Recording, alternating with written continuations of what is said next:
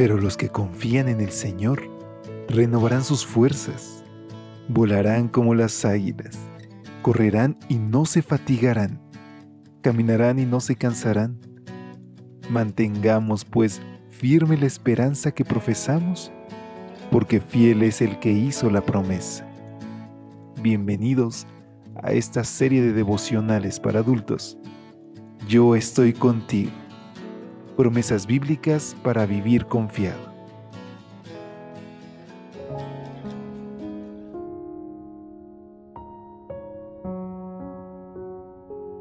Muy buen día. Qué gusto poder saludarte en esta mañana.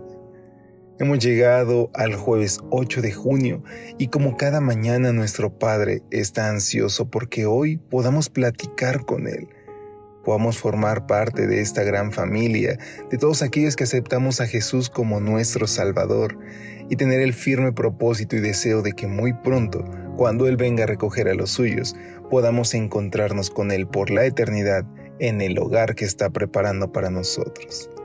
Es con este lindo mensaje que quiero darte una bienvenida una vez más a este tu espacio de lecturas devocionales para adultos. Y a nombre de todo el equipo de Evangelike, pedirte que me acompañes a nuestra reflexión titulada Gracia para el oportuno socorro. Hebreos 4:16 nos dice, Acerquémonos pues confiadamente al trono de la gracia para alcanzar misericordia y hallar gracia para el oportuno socorro.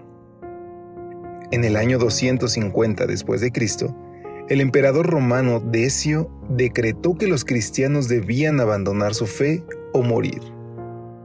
Muchos sellaron su fidelidad al Señor con su propia vida, pero otros renegaron de la fe y decidieron participar en actos de culto de la religión civil romana, los cuales incluían adorar la figura del emperador y ofrecerle sacrificios.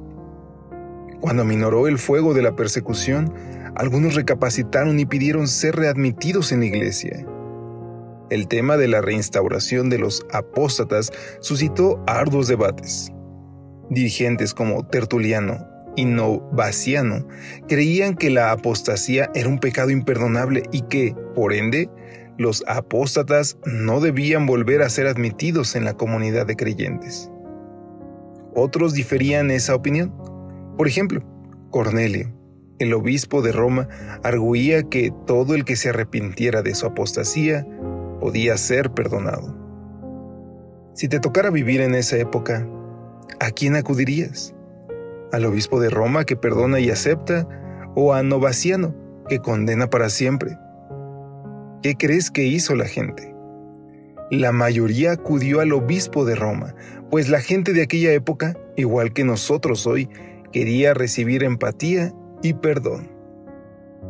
Gracias a Dios, el mensaje de Hebreo sigue siendo que en todo momento, en los tiempos de Decio o en los nuestros, si necesitamos ser perdonados, Cristo, nuestro sumo sacerdote, siempre estará listo para perdonarnos y admitirnos en su iglesia.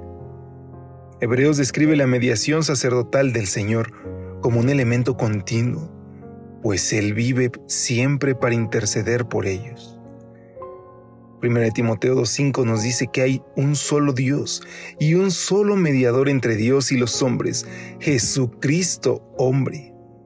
Si sentimos que nuestra vida espiritual está a punto de desfallecer a causa de las pruebas y las dificultades, y que nos hemos convertido en un conjunto de caídas, decepciones y fracasos, nos conviene tener esto presente. No tenemos un sumo sacerdote que no pueda compadecerse de nuestras debilidades, sino uno que fue tentado en todo, según nuestra semejanza, pero sin pecado. Acerquémonos, pues, confiadamente al trono de la gracia, para alcanzar misericordia y hallar gracia para el oportuno socorro. ¿No es una hermosa promesa?